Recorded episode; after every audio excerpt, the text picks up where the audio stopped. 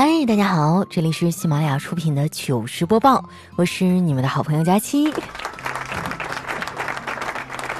最近啊，后台收到好多朋友的私信啊，大家都在跟我吐苦水，然后还问我啊，为什么每天都这么快乐？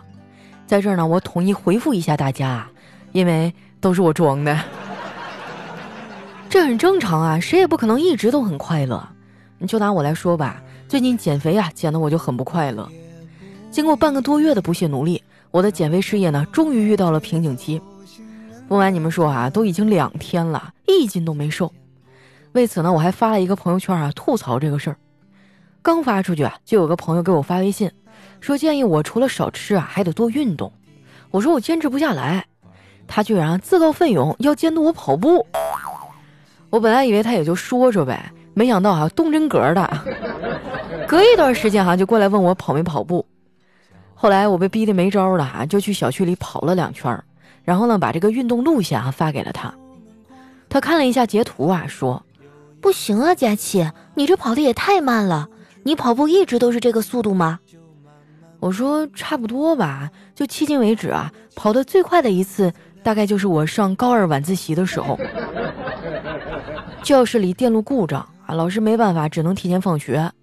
结果我晃晃悠悠的走到校门口啊，突然来电了。”那一刹那，所有的学生都开始撒丫子狂奔呐，校园一下就空了。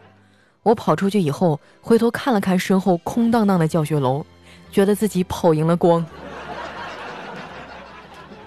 其实那个时候啊，我就挺叛逆的，就算学校不停电啊，我也会偷的跑出去玩游戏。有一次我逃课出去上网啊，怕露馅儿，然后就特意掐着放学的点儿回了家。结果刚进门啊，我妈就啪给我一个大嘴巴子。然后气呼呼地说：“你今天为啥在学校打架呀？”啊，当时给我委屈的啊，眼泪都快下来了。我说：“不可能，我今天都没有去学校。”我妈听完啊，反手又啪给了我一个大嘴巴子。好啊，小兔崽子，老师说你逃课了，我还不信，原来是真的呀！真的满满都是套路啊。说实话啊，我还真挺怕我妈的。小时候她一瞪眼，我这腿肚子啊就发软了。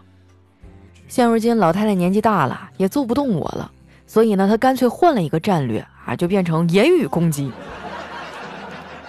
昨天我正在那工作呢，我妈突然就给我发一条微信，她说：“闺女啊，我今天在楼下看到一个垃圾桶。”我说：“那怎么了？镀金了？”哎，不是，这个垃圾桶啊，跟二十几年捡你的那个一模一样。我当时就无奈了，我说：“妈，你到底想说点啥呀？”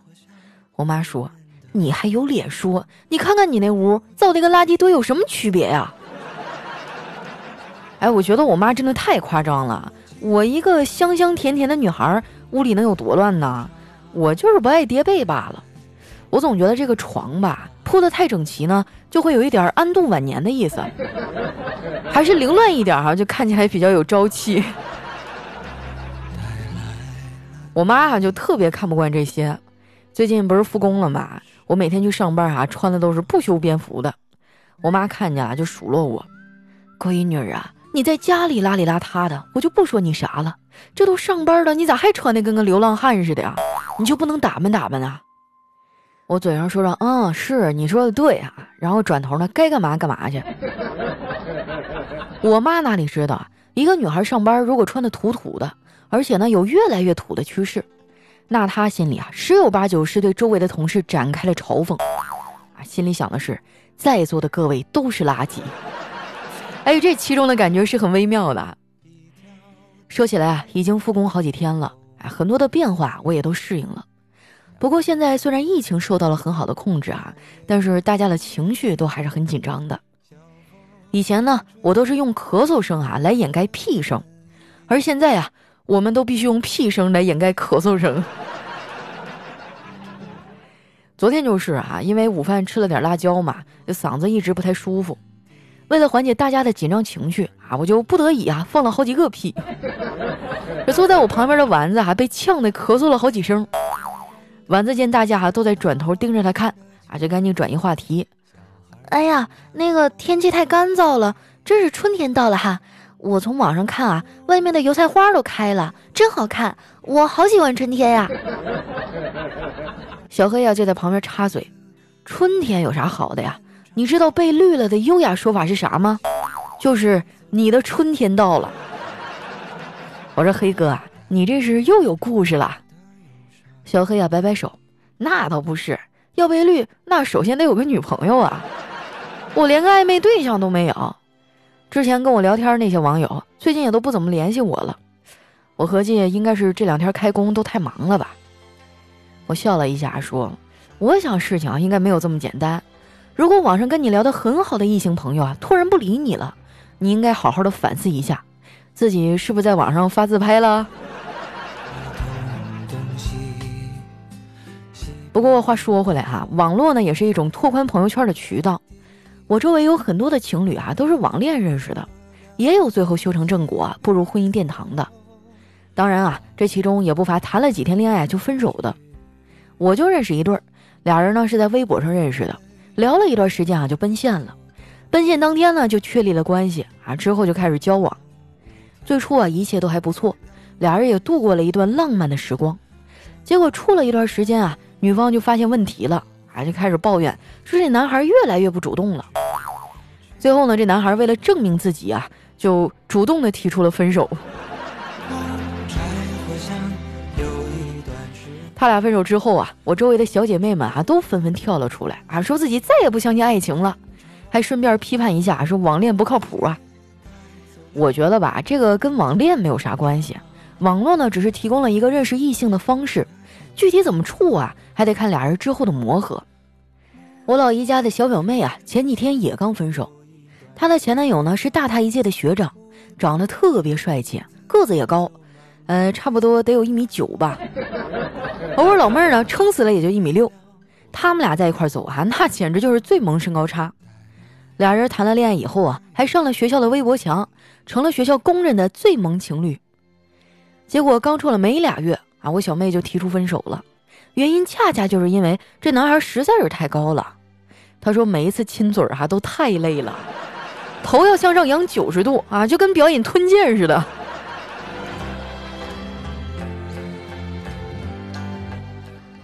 我周围的这堆人里呢，也就丸子和叨叨的感情一直不错。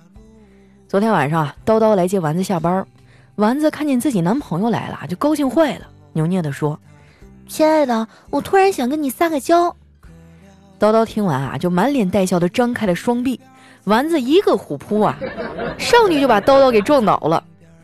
叨叨从地上爬起来，挠着头问：“媳妇儿，你刚才是不是说想跟我摔个跤啊？”我站在旁边哈，口罩都快给我笑掉了。丸子见了啊，就很生气。佳琪姐，你笑的这也太大声了吧？你的良心不会痛吗？我说丸子啊，你知道什么是良心吗？良心呢，就是我心里的一个三角形的东西。我没做坏事儿，它就会静悄悄的不动；如果我干了坏事儿呢，它就会转动起来，每个角啊都把我刺痛。如果我一直干坏事儿，那时间长了，这些角就磨平了，哎，我也就不会痛了。再说了，我的良心一直都在线呐，我也就是皮了一点儿，偶尔呢跟他们开点玩笑，在大是大非上面哈，我从来就没有含糊过。所以呢，我的朋友们啊对我也都挺好，真的，就尤其是丸子，让我特别感动。就即使手机空间哈都不足了，他也绝不会删除我一张的丑照。除此之外啊，丸子还会隔三差五帮我点小忙，比如说帮我的小侄子啊辅导个假期作业啥的。说到这个呀，我就头疼。最近公司都复工了嘛，但是家里的熊孩子们还没有回学校上课，大人们一忙起来，根本就顾不上他们。不过说实话，就算我们不上班，在家里呢，顶多也就能起个监督作用。现在中国家长的现状就是这样，一到三年级的这个家长呢，最为嚣张和暴力。因为他们什么题都会呀，四到六年级啊就变得比较低调了，基本上也不打不骂了，因为大部分的题他们都不会写了。等到孩子上了初中啊，他们就变得更加心平气和了，经常和孩子交流沟通啊，因为他们所有的题都不会了。等孩子上了高中以后啊，家长们就该被鄙视了，因为他们只能做些做做饭呀、煲煲汤的后勤工作，连题目都看不懂了。我现在呢就处于这种尴尬的阶段啊，又想保持一下这个家长的威严，完了又啥也看不懂，还不敢吱声。辅导孩子这个事儿啊，还得多亏了丸子。哎，说出来你们可能不信啊，丸子在来喜马拉雅之前啊，是个辅导班的老师，他教孩子特别有一手。最厉害的啊，就是能快速拉近和孩子心理上的距离。家里那俩熊孩子什么都爱跟他说，所以除了辅导文化课啊，他还担起了一部分这个什么品德呀、教育的活儿。之前呢，小辉上课捣乱，不听讲还吃零食，这老师电话都打到家里来了。我们想了很多办法都不行，这孩子就是屡教不改。后来丸子出马了，跟小辉聊了一次天啊，就找到了问题的根源。他问小辉。宝贝呀，你为什么总是上课的时候吃零食呢？下课吃不行吗？小辉说：“不行，丸子阿姨，我上课吃零食是因为有老师在，没有人敢和我抢。”哎呀，小辉这个心态啊，我真的太理解了。家里有个兄弟姐妹啊，就这样，基本上吃东西啊都要靠抢。不瞒你们说啊，作为家里的老二啊，我在家里的存在感呢一直都很弱。我妈就偶尔才能想起来我。前天中午啊，我妈突然来征求我的意见，问我午饭吃啥。我说吃肉吧，好久没吃红烧肉了。我妈说：“你不是减肥呢吗？都这么胖了，吃啥肉啊？”我说：“那就炒个青菜吧。”我妈又说了：“每次炒你都吃不了多少，剩下的谁吃啊？”我说：“那行，那就叫个外卖吧。”我妈又说了。外卖全都是垃圾食品，人家专家都说了。我说那我不知道了，你随便吃点啥都行。我妈说，你看看这家里啊，真是啥都指望不上你。哎呀，我也太难了，这就是人生啊。不过还好啊，最近疫情就要过去了，大家想吃什么呢？可以点点外卖啊，也可以出去吃，但还是要注意啊，尽量少出门，因为疫情还没有完全过去嘛。你要想买啥，最好还是网上买，而且相同的东西啊，网上还可能更便宜，并且呢，我们还有小黑的省钱小助手啊。田喵喵那儿哈有特别多的淘宝券，还有红包返现，只要添加微信幺七七幺七五七八三五二，您在网购的时候呢，选好商品啊，先别付款，把商品那个链接呢发给喵喵，喵喵啊就会给你发一个省钱码，你复制这个码再去下单，就可以获得省钱优惠。像什么淘宝、京东、拼多多啊，都可以使用。你要是没听明白的话呢，你先加进去，喵喵啊就会明明白白啊详细的教你怎么用。挣钱不容易啊，朋友们，省下的都是自己的，这个叫积少成多，细水长流。啊，记得添加微信啊，幺七七幺七五七八三五二，幺七七幺七五七八三五二，名字呢叫勤俭败家的甜喵喵，大家可千万别找错了啊。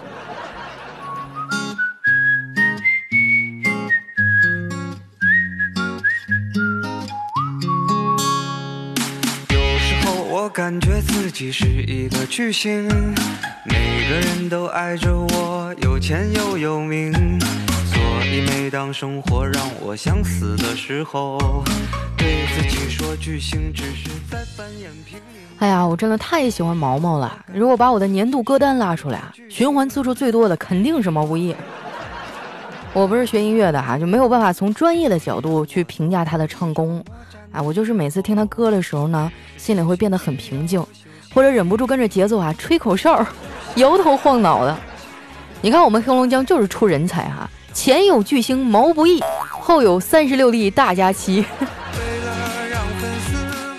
好了，又到我们留言互动的时间哈，喜欢我的朋友记得关注我的新浪微博和公众微信，搜索主播佳期。首先这位听众呢叫佳期的小奶狗，他说佳期啊，你之前问大家学的是什么专业的？我呢是学生物专业，毕业以后呢没有从事本专业，但是活得还不错。哎，现在就在吃软饭，哎，真香！哎，不说了，女朋友开法拉利来接我了。哇，你这个理直气壮的样子，真的啊，这就是软饭硬吃是吗？下一位呢叫在你身边的我我我，他说佳期，我真的好难受啊，天天上网课，作业还那么多，好不容易写完，妈妈还嫌弃。我还是一个人扛下来所有，已经不想在这个世界上活下去了。佳琪啊，给我点建议吧。所以当我哎呀，这个能给你什么建议呢？估计过一阵你开学了以后就会想念这段日子了。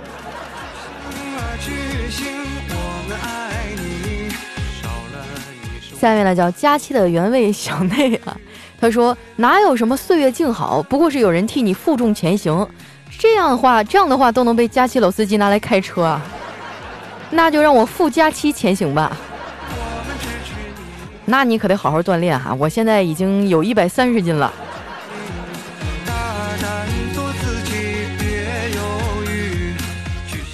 下一位呢叫王班长的小祖宗，他说佳期。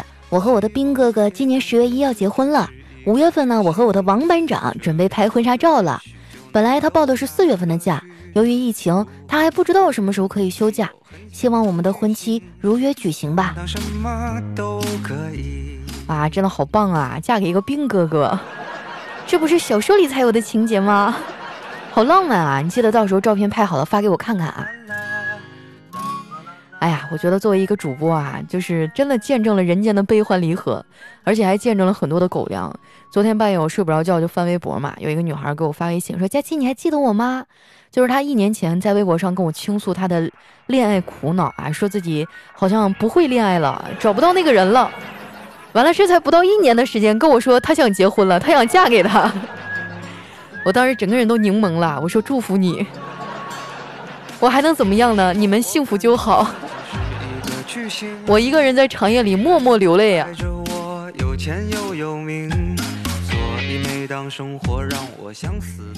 下面呢叫甜甜的小梦雪，他说：“佳期，我好想把二零二零年给删掉啊！今年过年的时候，新型冠状病毒爆发；元旦的时候呢，我的手机被熊孩子给砸了，我换了一部手机。后来吃泡面的时候，新手机掉到泡面里了，又坏了。前天我刮眉毛的时候，把眉尾给刮掉了。”就在昨天，我画画的时候，楼上突然一桶水把我的十幅画还有寒假作业都给弄湿了。我买了一部手机安慰自己，今天我生日的时候，手机密码又用不了了。佳琪姐，给我个安慰吧。哇，那你这个真的是，你这个事儿有点密集啊，一般人都扛不住。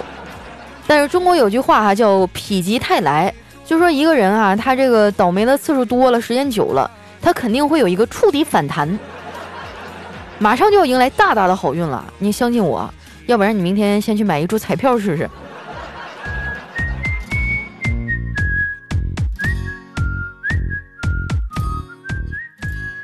下面呢叫柠檬味儿的甜柠檬，他说晚上和老婆啊在一家小饭店吃饭，当时人多啊，我就饿得厉害，然后坐在我旁边一桌人啊就在喊：“老板，我还有俩菜不要了。”这老板一机灵啊，就扭头冲厨房说：“红烧肘子，抓紧做！”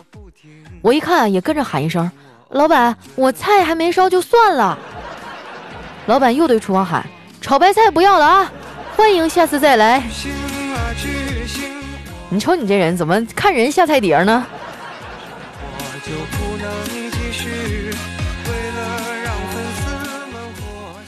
下一位小伙伴哈，叫等待也是一种智慧。他说：“现在的男生娘起来哈，女生都不是他的对手；现在的女生黄起来，哎，男生根本就不是对手。那也不一定啊，我觉得主要是看我们想不想开车。我们要是不想开车的时候，那可淑女了呢。”哒哒哒哒哒，来看一下我们的下一位叫特爱佳期。他说：“老公想和儿子亲近啊，他就趴在床上，对正在专心玩玩具的儿子说。”儿子，快来骑爸爸！儿子瞅都没瞅，然后老公呢就给我使了一个眼色啊，我就明白了，我急忙帮着说：“儿子，快去骑爸爸！你不去骑，我可就去骑了。”咦，哎，我怎么觉得这个好像车就开起来了呢？太突然了。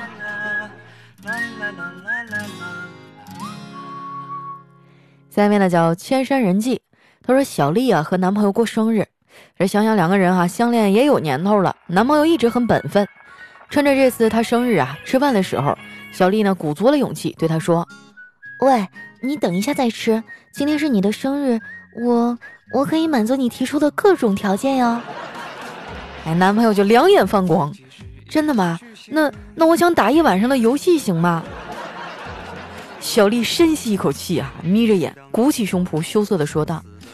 你你还可以比这个更过分，男朋友咬咬牙哈，露出向往的神色，看着小丽说：“那那我还想充五百块钱的点儿卡。”哎呀，真的是屌丝注定终身孤独啊！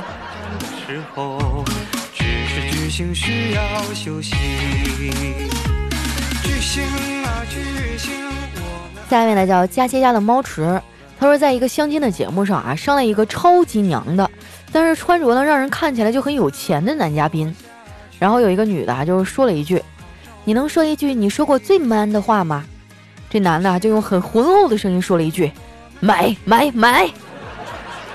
啊，全场二十四个女嘉宾全部亮灯了。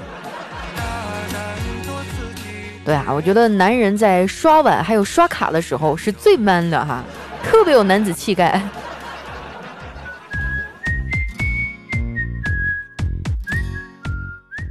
下一位呢叫孤独存在的我，他说这个夏天啊，才华并没有横溢，但是呢，脂肪却溢出来了。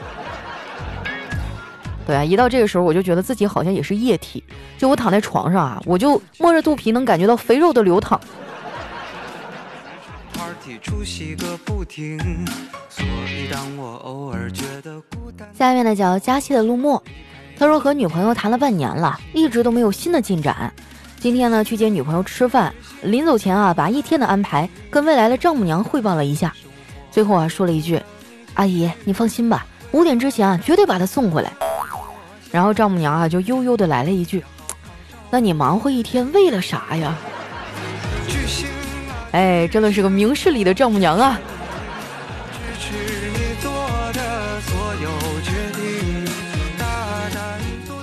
下面呢叫瞅你漂亮。他说有一次啊，我们班一个男同学呢对一个女同学说：“哎，你的脸好像荔枝啊。”那个女同学就高兴的说：“你是说我的脸很白吗？”哎，男同学说：“啊，我说的是没剥皮的。”然后肯定在屋子里被追杀了吧？哎，我记得上学的时候就经常会有这种桥段啊，就班里的男同学故意去聊闲啊，然后惹得女同学在旁边拿着书啊就追在后面打。当时觉得。呃，是不是这个这个男孩就太能聊闲了啊？但是后来我才想，那就是爱情最初的懵懂啊。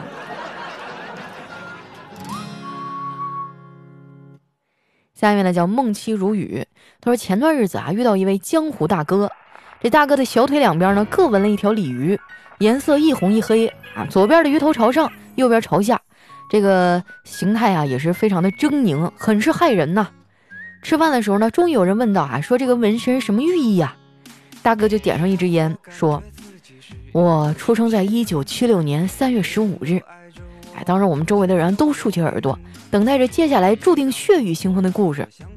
然后那大哥呢，又抽了一口烟，啊，接着说：“我是双鱼座。”啊，大哥也有可爱的一面啊。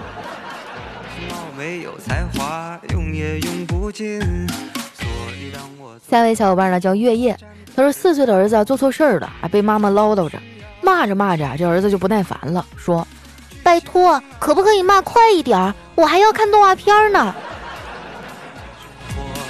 看着没有啊？这个粗暴的教育方式不可取，慢慢的他就会变得越来越那个死猪不怕开水烫。你要跟他谈心啊，你要掐住他的痛点。我建议你有机会和丸子好好聊一下。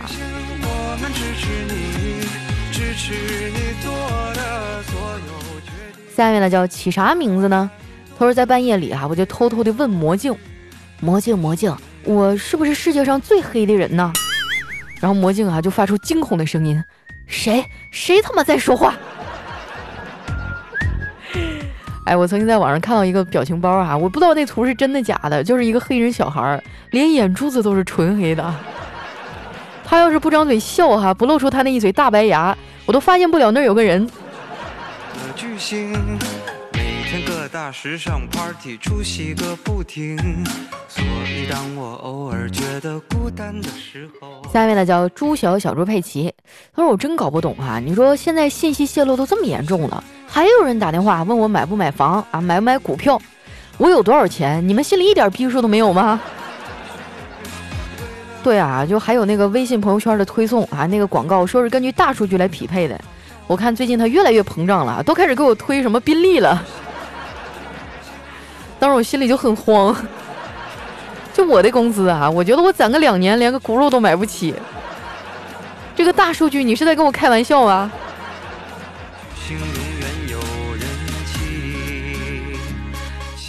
来看一下我们的最后一位哈，叫知了。他说下午的时候呢，啊，说到这个佳期啊，一个人在公园里溜达，这怎么剧情又扯到我的身上了呢？啊，说是我准备回家的时候，一个小女孩就跑过来问说：“你怎么一个人在外面玩啊？你的朋友呢？”然后我就笑着说：“姐姐的朋友都不在家呀，所以只能一个人出来散心了。”谁知道啊，小女孩说：“你骗人！”然后我就好奇的问：“我哪儿骗你了？”小家伙说：“阿姨，你都多大了，你还好意思说是姐姐？不用我的刀的，你等我啊，我我找出我那三十八米长大砍刀来。这位叫知了的朋友，你不要走。节目结束以后，我们好好聊一聊啊。太过分了，你们为什么老偷窥我的生活？”好了，那今天的留言就先分享到这儿了啊，因为一会儿我要去报仇，就不跟大家多说了。喜欢我的朋友，记得关注我的新浪微博和公众微信，搜索“主播佳期”，是“佳期如梦”的佳期。如果你也喜欢网购哈，可以添加一下我们的省钱小助手。记住了啊，咱们的微信号换了，因为之前那个五千人已经满了，已经有五千人比你先一步去省钱了。我们新的微信号呢是幺七七幺七五七八三五二，记住了啊，勤俭败家的田喵喵。那今天咱们的节目就先到这儿啦，我们下期再见。